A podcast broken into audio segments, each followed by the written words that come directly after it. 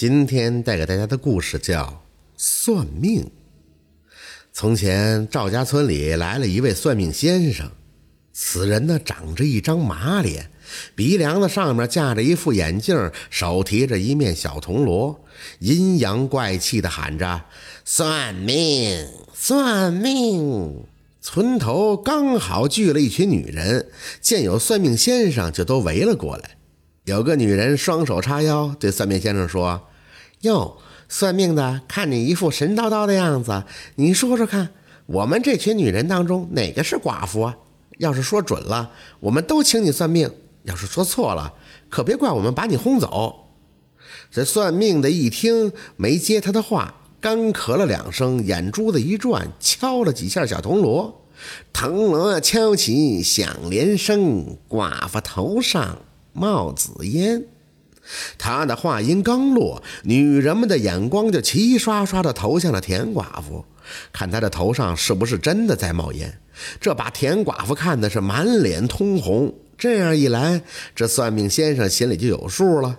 可是他还得继续做戏呀。故弄玄虚，先是把女人们一个个的都看过去，接着又是掐指，又是念咒，最后用手一指田寡妇，果断地说：“她就是寡妇。”这也太神了！女人们立刻相信了，于是一个个的找算命先生算命，有问婚姻的，有问财运的。这算命先生摆出一副高深莫测的架势，察言观色，摇头晃脑的说了一些八竿子打不着，又让人觉得很准的话，在这些女人身上真是骗了不少的钱啊！这才心满意足的走了。过了几天，这算命先生又来到了钱家村。这钱家村离赵家村不远，男人们大多外出打工，村里呢又都是些妇女。这一天刚好有七八个女人在帮着一户人家盖房子，这算命先生向来是哪儿人多往哪儿凑，很快就凑到了女人旁边，当当当的敲起了手里的铜锣。有个叫钱桂花的姑娘被他敲得烦了，停下手里的事情，故意的说：“哎，算命的，你老是在我们这一带走来走去，听说连哪个寡妇都看得出来，那你倒是说说看，我们这群女人当中谁是寡妇？”算命先生看看钱桂花，又摆出一副仙风道骨的样子，不吱声。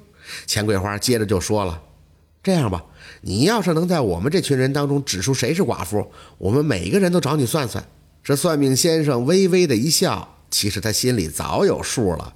原来这一带的村子里，男人们几乎都在附近的矿山上采矿。这些年下来，每一个村子里都有男人在矿难中丢了性命。所以每个村子都有年纪不大的寡妇。针对这样的情况，他揣摩出一套蒙骗女人的特殊方法，从未失过手。今天遇到有人向他挑战，正是他求之不得的事儿。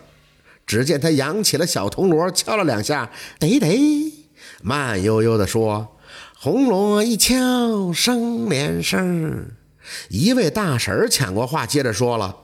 寡妇头上冒青烟，在场的女人是轰的一声大笑起来。这算命先生也明白了，肯定是赵家村的人泄露了他的手法。他这心里一阵的冷笑，语气一转，仍旧慢悠悠地说：“铜锣夜敲响连声，寡妇脚下踩着钉儿。”这里正在修建房子，少不了会有几枚钉子落在地上。算命先生想了，我这样一说呀，这些女人为了证实我说的对不对，肯定会看向寡妇。这样一来，谁是寡妇，那就一清二楚了呀。哪知道这户人家刚开始做门窗，钉子用的并不多。巧的是，给木匠师傅打下手的是钱桂花。他刚刚从镇上买了几斤钉子，如果有，也只有钱桂花的脚下才有。于是大家目光齐刷刷地盯向钱桂花。算命先生一看，她就是寡妇，钱桂花上前就给了他一巴掌。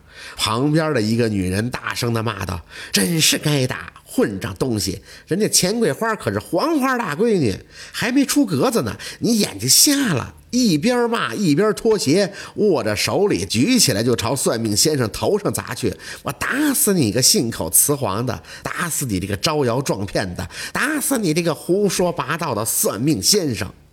这算命先生双手抱头，缩着身子，像一只过街的老鼠，到处乱窜。突然，他蹲了下来，发出一声杀猪般的惨叫。原来他只顾着头上，忘了脚下，正好一脚踩在钉子上喽。这就是算命先生的故事。